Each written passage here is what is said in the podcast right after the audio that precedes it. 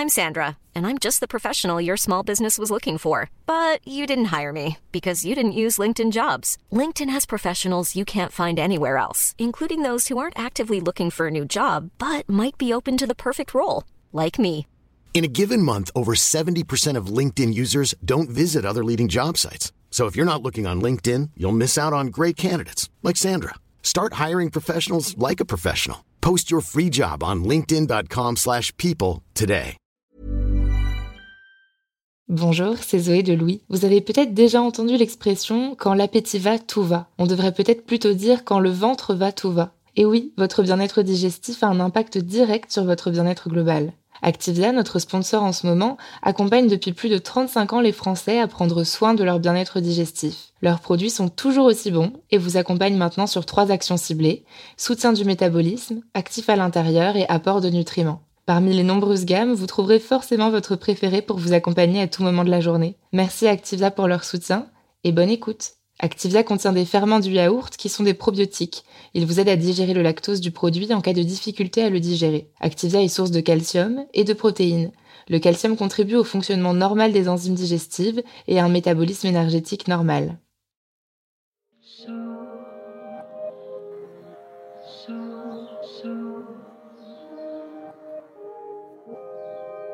Être surpris, c'est être mis en défaut, c'est se prendre les pieds dans un décalage entre ce que l'on croyait savoir et la réalité. Mais ce trébuchement peut être tout à fait délicieux. Perdre ses repères, c'est la condition du plaisir, que ce soit un plaisir esthétique ou intellectuel.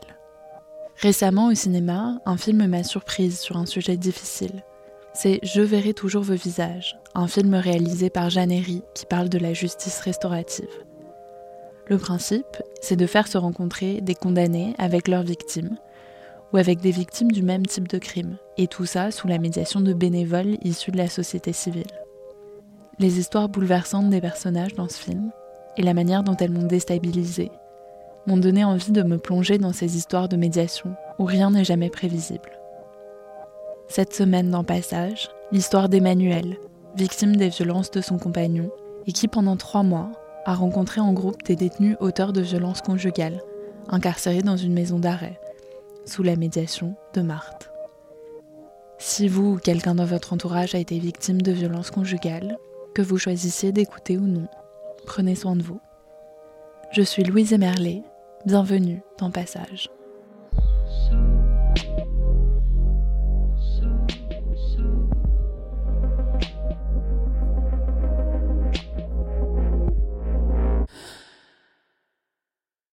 Je m'appelle Marthe, euh, j'ai 38 ans. Je suis euh, chef de service à l'association d'aide aux victimes euh, à la Vive dans le Var, à Toulon, dans le 83.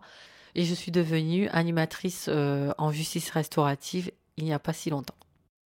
J'ai fait un master 2 en droits fondamentaux et euh, j'ai pris un emploi dans un service de transfert d'argent. Et euh, quand j'ai vu passer une annonce de travailler dans une association d'aide aux victimes, ben, ça a fait euh, tilt chez moi. Et en fait, j'ai postulé pour ce poste et j'ai été prise. Alors moi, je suis arrivée au sein de l'association en décembre 2018. J'ai ma directrice euh, qui est arrivée en août 2019. Et en fait, quand elle est arrivée, on avait ce dossier euh, justice restaurative euh, et dont personne ne s'était saisi. Donc on a commencé à se pencher dessus toutes les deux. Et donc elle m'a proposé de pouvoir le récupérer. Et au bout du tunnel, ben, il y a la signature de la convention et la rencontre avec mon binôme première surveillante à la maison d'arrêt de Draguignan. Et en décembre 2021, euh, on se réunit euh, pour commencer euh, à élaborer un projet autour de la maison d'arrêt de Draguignan. Ce sont des rencontres détenues victimes, donc des personnes qui sont en détention et des victimes sur le thème des violences conjugales, mais pas de la même infraction.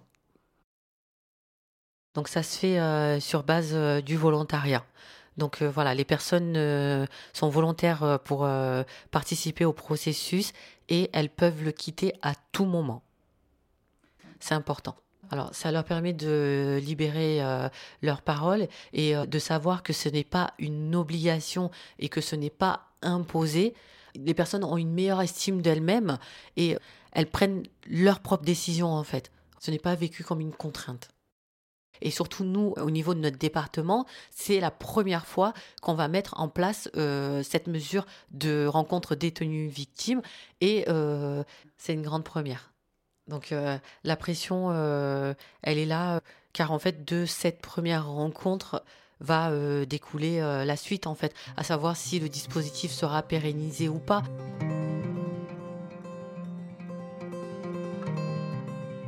Donc, en tant qu'animatrice, j'ai beaucoup de pression, mais c'est une pression positive pour moi parce que je fais confiance en fait au processus que euh, c'est possible.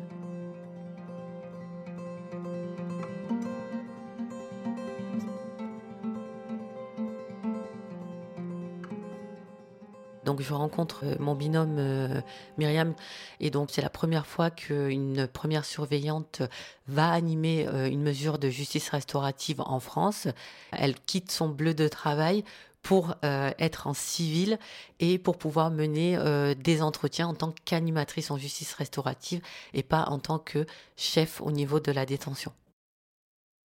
Donc on rencontre cinq personnes victimes. On en sélectionne au final trois dont Emmanuel. Et je suis très touchée euh, par son récit et la manière dont elle va cheminer durant ses entretiens préparatoires jusqu'à ce qu'elle soit prête à aller dans le processus.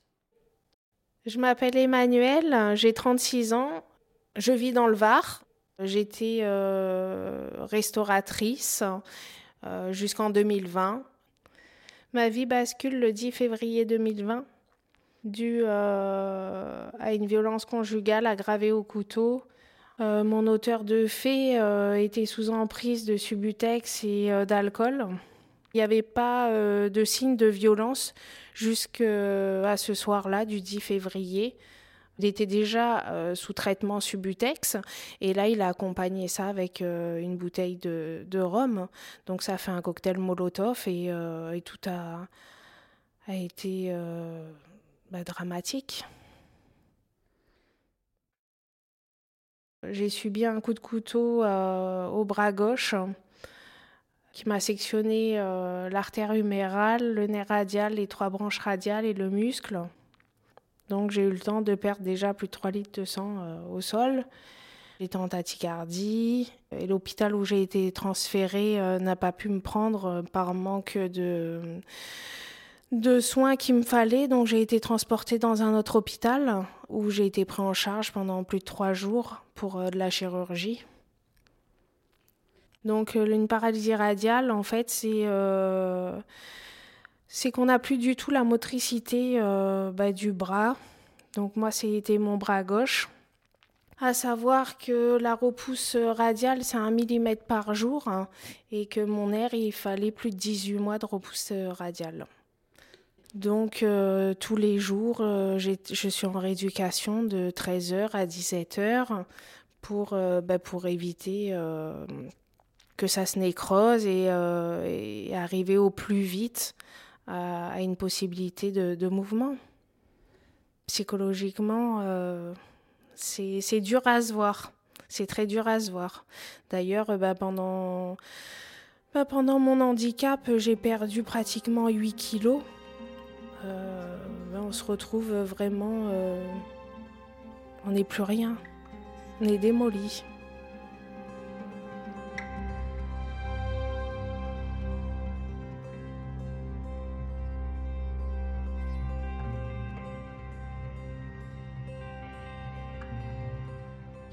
Quand je suis arrivée euh, à l'hosto. Après, on n'a pas cherché vraiment à comprendre ce qui m'était arrivé non plus. Mais euh, sur le coup, j'ai menti parce que mon auteur de fait euh, m'a accompagné, il était à côté. Donc je n'ai pas pu évoquer immédiatement que j'étais victime de violences conjugales et que ce monsieur m'avait mis un coup de couteau.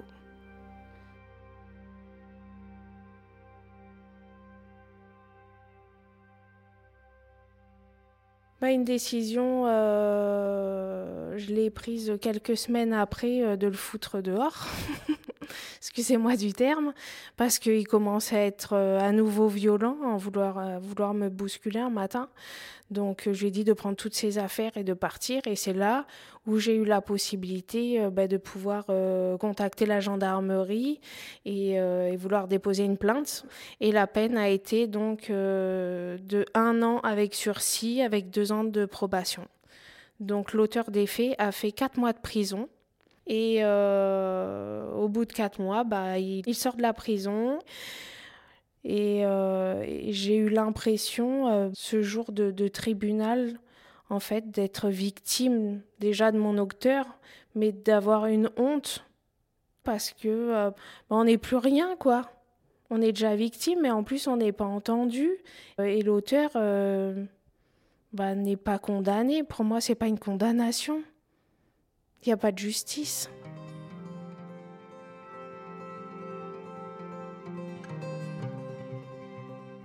Et psychologiquement, euh, bah, ça a été hyper dur. Ça a été hyper dur. Donc euh, une grande chance, c'est que bah, j'ai eu l'association euh, La Vive, qui était présente aussi dans mon accompagnement, qui m'a permis d'avoir plusieurs rendez-vous avec des psychologues et euh, dès que j'en avais besoin, je pouvais aussi les contacter au téléphone. Heureusement que ces personnes étaient présentes aussi euh, dans mon quotidien.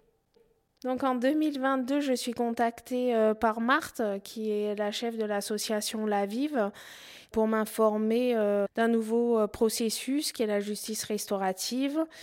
À ce moment-là, je ne sais pas du tout de quoi il s'agit de la justice restaurative. Je n'en avais jamais entendu parler auparavant. C'est la première fois que j'entendais euh, cette phrase euh, au téléphone. Donc Marthe m'a expliqué que c'était des rencontres entre auteurs et euh, victimes au sujet de la violence conjugale. À ce moment-là, j'ai trouvé le sujet très intéressant et je me suis proposée de suite, oui, à dire oui au téléphone. Et donc Marthe m'a rappelé pour démarrer la, bah, la première euh, au sein de la prison de Draguignan, euh, la justice restaurative. Donc cette prison euh, où on doit faire nos rendez-vous de justice restaurative est la prison où mon auteur de fait a été incarcéré. Donc bon, il y a toujours un petit quelque chose au cœur qui fait que bon, on est dans la prison où l'auteur de fait était dedans, quoi.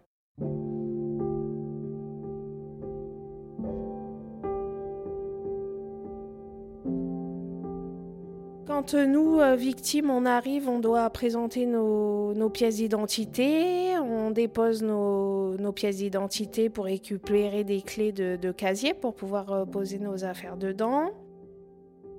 On garde ces petites clés et puis après on passe euh, devant un scan, on est contrôlé au niveau de nos vêtements, les chaussures, c'est comme à l'aéroport. Et après, ben, on a les portes à, passer, quoi. Donc euh, chaque officier euh, nous ouvre les portes pour arriver jusqu'à la salle de théâtre. À chaque porte, on entend le bruit de la porte et la porte est refermée derrière nous. Donc en fait, on rentre dans un univers où on est enfermé et où euh, on n'est pas libre de nos déplacements. C'est-à-dire que au moment où on est dans la salle de spectacle, surtout la première fois, on se dit est-ce qu'on va ressortir de là en fait?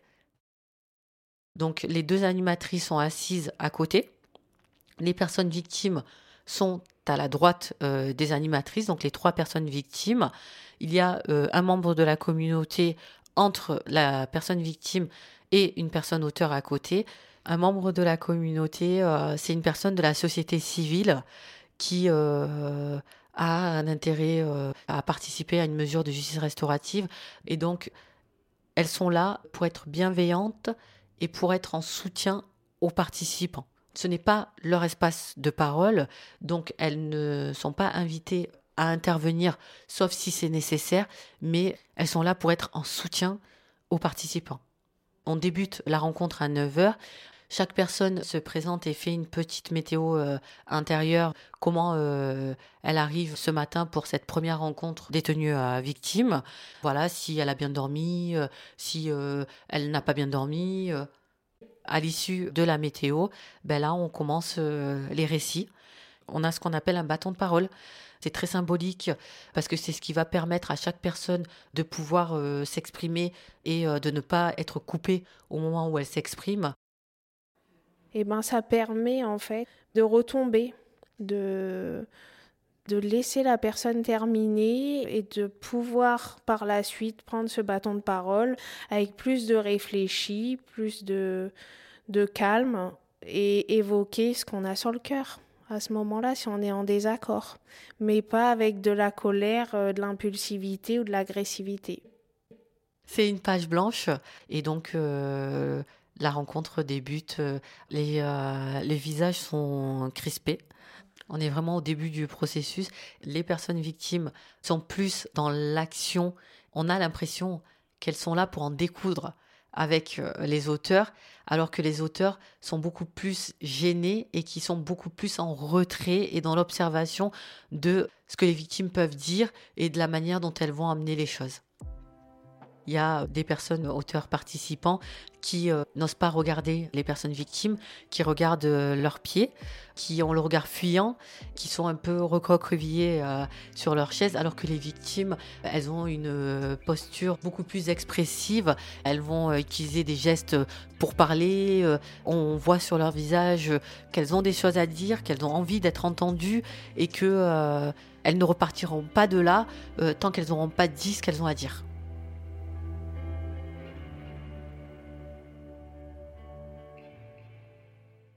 Pendant la première rencontre, il y a une personne auteur qui euh, pleure, donc euh, qui s'isole. Et euh, ce moment est accueilli par le groupe. Et le groupe lui laisse le temps de se recueillir et ensuite de réintégrer le cercle. Quand la première séance se termine au sein de la prison de Draguignan, on a une mise au point nous, les victimes d'un côté et les auteurs de l'autre, dans deux salles différentes, on fait un point avec euh, Marthe et les, personnes de la communauté aussi pour expliquer comment on a ressenti euh, bah, toute la séance.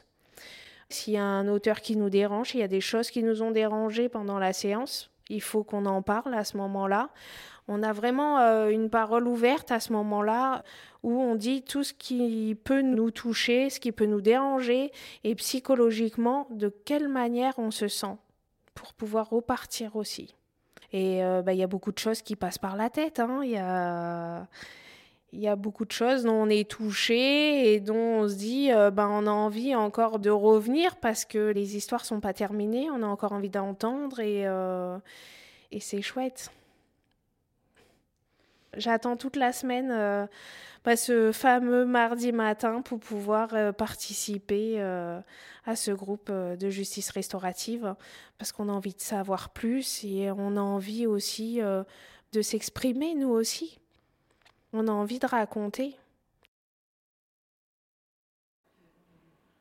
Alors, la deuxième rencontre, toujours rendez-vous devant la maison d'arrêt pour les personnes victimes jusqu'à la dernière minute, on ne sait pas si elles vont venir en fait. C'est-à-dire qu'on les attend devant la maison d'arrêt, mais si la personne victime a décidé de ne pas revenir, ben, on est dans l'expectative en fait. Et finalement, ouf, elles viennent euh, à toutes les rencontres pour entamer euh, le parcours jusqu'à la, salle de spectacle. Et euh, les échanges commencent entre personnes victimes et personnes auteurs, entre participants ces rencontres durent trois heures. En trois heures, il y a beaucoup de choses qui se passent. Au bout d'une heure et demie euh, de partage, de dialogue, d'échange, on fait une pause qui dure un quart d'heure. Donc c'est un moment de convivialité et donc euh, on a amené euh, une cafetière pour qu'il y ait du café, une bouilloire pour faire du thé. Alors Emmanuel a une requête importante à ses yeux à nous présenter. Donc elle décide de faire un gâteau pour le groupe et euh, elle demande de ramener euh, ce gâteau lors de la prochaine rencontre. Donc euh, la réponse est oui. Alors j'ai été acheter les gâteaux parce que mon gâteau fait maison, je l'ai loupé. Il s'était complètement cassé dans le plat. Donc du coup, je suis partie le matin à Marie Blachère acheter des petits fondants au chocolat et je leur ai ramené quand même parce que j'avais dit que je ramenais quelque chose donc par par politesse, j'ai ramené euh, donc ces fondants au chocolat parce que ça fait du bien de manger des petites, euh, des petites choses qu'on connaît de l'extérieur. C'est des souvenirs. c'est comme la Madeleine de Proust. Ils sont très touchés des gestes euh, que j'ai pu leur apporter aussi en emmenant ces, ces petites gourmandises. On est humain, on reste des humains. C'est des personnes qui ont été déjà jugées devant un juge, devant un procureur. Nous, on n'est pas là pour les juger. C'est surtout ça, en fait, pendant ces moments de parole, de groupe, de justice restaurative, c'est que nous, les victimes, on n'a pas à les juger. Non, ils ont été jugés, ils sont incarcérés, ils sont en prison. Nous, on est vraiment là pour leur faire prendre une prise de conscience de ce que la victime vit après les faits et on a besoin aussi d'eux parce que eux nous permettent euh, bah, de répondre à des questions que nous, victimes, on se pose aussi. Comme moi, pendant deux ans, je me suis posé des questions et ni ma psychologue aurait pu me répondre ou un avocat ou qui que ce soit, personne. Les réponses sont seulement dans les paroles d'un auteur.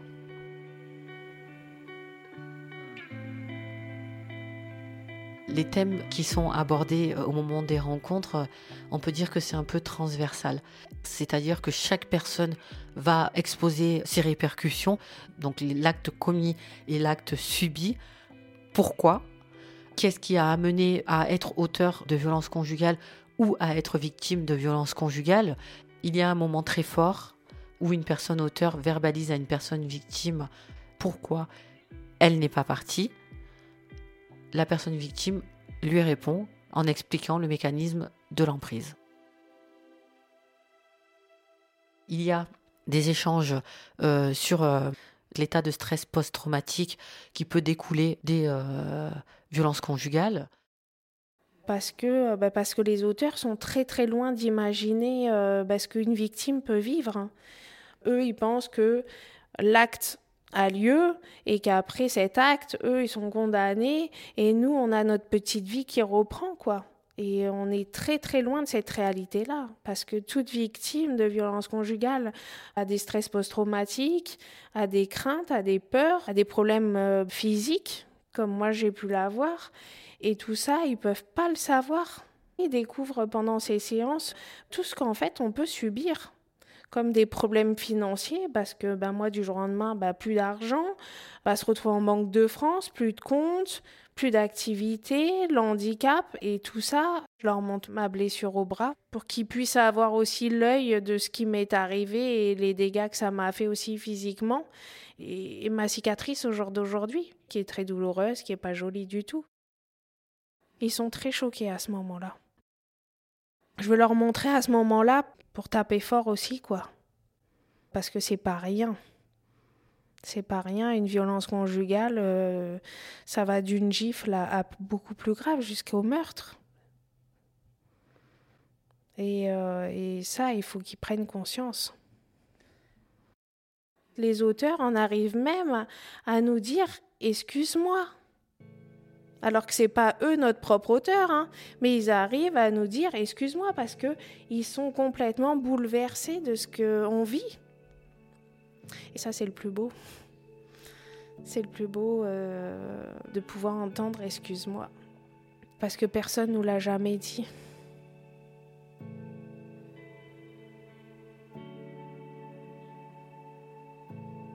Le fait euh, de pouvoir en être témoin, alors c'est très très fort parce que euh, quand on voit que euh, cette colère qu'elle a pu intérioriser, elle a pu la ressortir au moment des rencontres et qu'elle repart euh, sans cette colère, mais on se dit que son chemin, voilà, elle l'a tracé et elle l'a toujours dit, c'est-à-dire que même quand elle arrivée au moment du premier entretien préparatoire, Emmanuel a dit je veux avancer.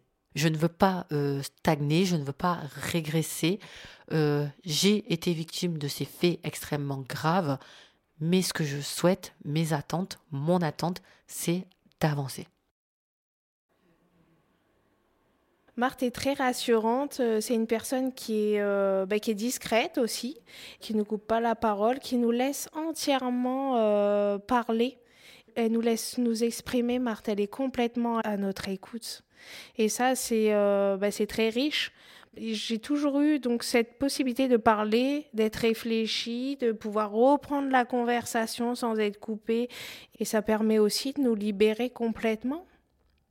C'est très dur de, bah, de devoir revivre euh, bah, ces passages. Donc tout ce qui est dit dans cette pièce reste dans cette pièce, c'est ce qui vraiment nous permet euh, bah, de pouvoir approfondir des points, même chez les auteurs. Hein. Quand ils nous expliquent les violences euh, bah, qu'ils ont fait, on est quand même dans du détail. Et c'est des choses que j'aurais pas pensé même à avoir autant de détails. Et je trouve ça même euh, bah, touchant et même beau. Il faut pouvoir le sortir, tout ça, il faut pouvoir le dire. C'est compliqué parce qu'on a le côté euh, vraiment humain avec notre cœur de compatir complètement avec la personne. Et puis de l'autre côté, euh, il y a le côté euh, il a fait ça.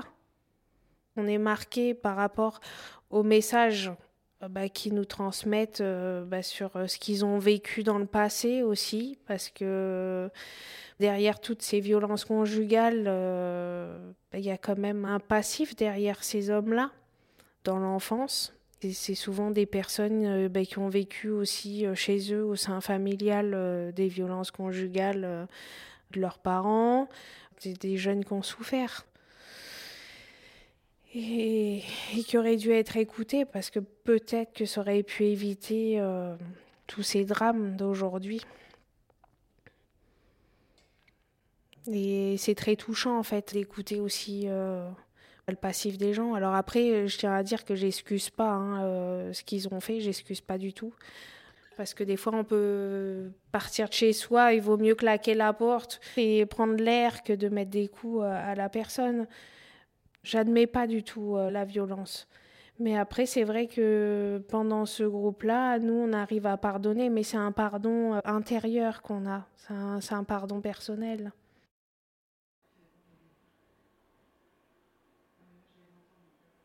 La colère, elle disparaît. Elle disparaît parce qu'on est complètement pris dans des sujets. On est touché, on a de l'émotion. J'ai le côté euh, humain bah, qui reprend complètement le dessus.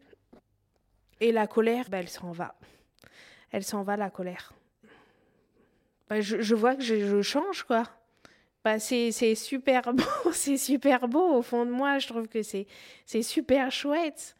Mais euh, des fois, autour de moi, en fait, on me comprend plus à la limite. Parce que, euh, bah parce que j'ai plus cette colère. Il y a la rencontre bilan euh, le 31 janvier 2023. Et donc, on se retrouve devant la maison d'arrêt, donc un mois et demi après la dernière rencontre. Et donc, le sentiment qui domine, c'est euh, le sentiment de joie de pouvoir euh, se retrouver. Après ces un mois et demi qui ont paru euh, une éternité pour les participants. Et donc, quand on commence la rencontre bilan, on a des sourires, on voit que les personnes sont à l'aise, que le groupe est content de se retrouver. Et chaque personne va faire un retour personnel sur la mesure de savoir euh, comment se sont passés les un mois et demi euh, qui se sont écoulés euh, depuis la dernière rencontre et comment ils se sentent aujourd'hui. Et on se rend compte que chaque participant a eu son propre rapport en fait. Ce jour-là, j'ai annoncé une bonne nouvelle. Le jour du 8 novembre, on a démarré donc cette justice restaurative et c'est le jour où pas où je suis tombée enceinte. Alors, il y a un détenu qui m'a posé la question euh, fin décembre, à l'avant-dernier euh, rendez-vous avant la finale, parce qu'il me voyait manger euh, beaucoup de chocolat à la pause café. J'ai dit, écoute, je sais pas, on en parlera une prochaine, quoi. Et puis, lui était persuadé donc que j'étais enceinte. Il s'est pas trompé. Et je leur ai expliqué donc euh, que j'avais euh, retrouvé euh, quelqu'un dans ma vie. Ça faisait un an et demi, donc j'étais avec la personne. Et ça fait du bien à tout le monde aussi d'entendre bah, que l'amour peut exister et qu'on peut être heureux. Ils sont très touchés. Ils ont tous le sourire. À, cette finale, on est tous rayonnants. On a tous changé. Tous. Et je pense que même nos visages sont moins tirés, on est reposés, quoi. Tous beaux. on s'apporte des petits cadeaux. Il y a eu un échange donc à la fin de cette séance. Eux, ils sont en prison, donc c'est vrai qu'ils n'ont pas euh, la possibilité d'être à l'extérieur pour nous offrir quelque chose, mais euh, ils ont pris ça à cœur. On a chacune des dessins ou des poèmes. Ouais. Je leur ai offert un bouquin, Conte à grandir, Conte à guérir, de Jacques Salomé. Et en fait, c'est un bouquin où euh, on ouvre une page et très souvent on tombe sur notre passage de vie. Ils sont touchés aussi euh, bah, du geste. Hein. C'est pas spécialement le, cadeau, euh, c'est ce côté de partage surtout. Quand euh, on s'inscrit dans ce processus, ce qu'on dit aux personnes qui vont participer, c'est qu'une fois que le groupe est terminé, c'est fini. Il n'y a pas d'après, en fait. On met un terme au processus au moment de la rencontre bilan et euh, les personnes ne sont pas amenées à se revoir en fait. C'est des personnes qui ont tous vécu des séparations douloureuses, des séparations avec violence. Et là, euh, ils se rendent compte que ils peuvent se séparer sans violence. Et ça, ils ont pu le verbaliser. C'est important. Très important. Tout ce processus a permis une réparation des vivantes et des vivants aussi. J'en suis convaincue.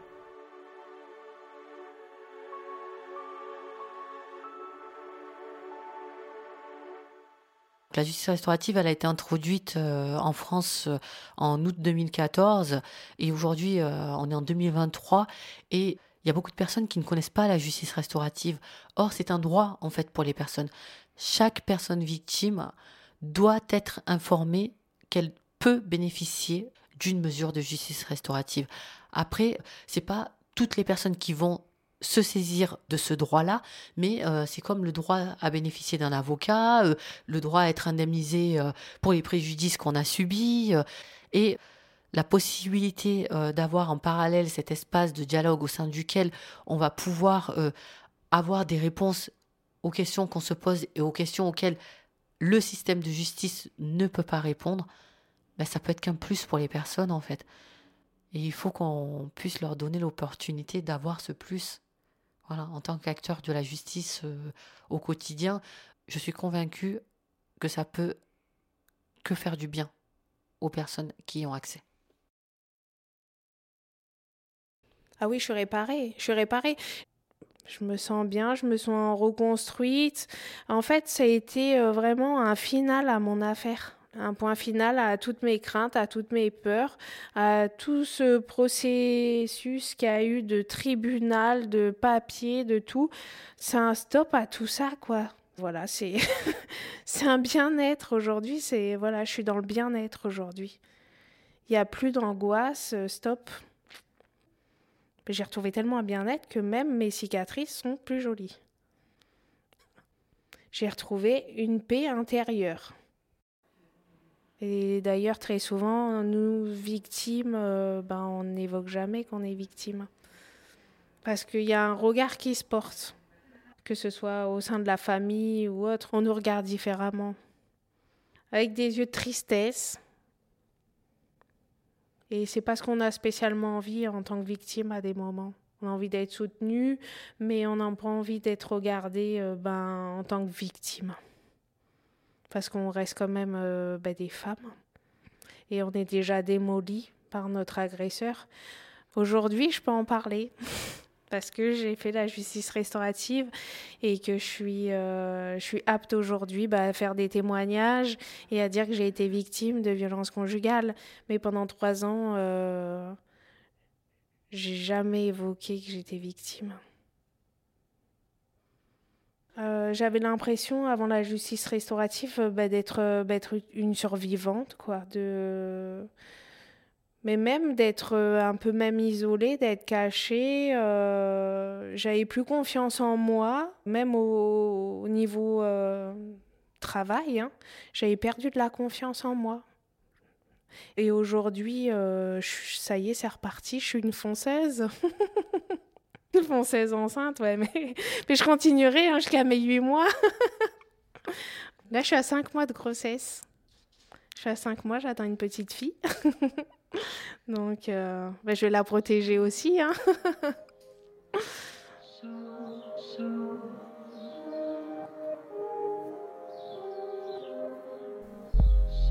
Cet épisode de passage a été tourné et monté par Marine Vlaovic. Somaya Dabesh était à la réalisation et au mix. À très vite.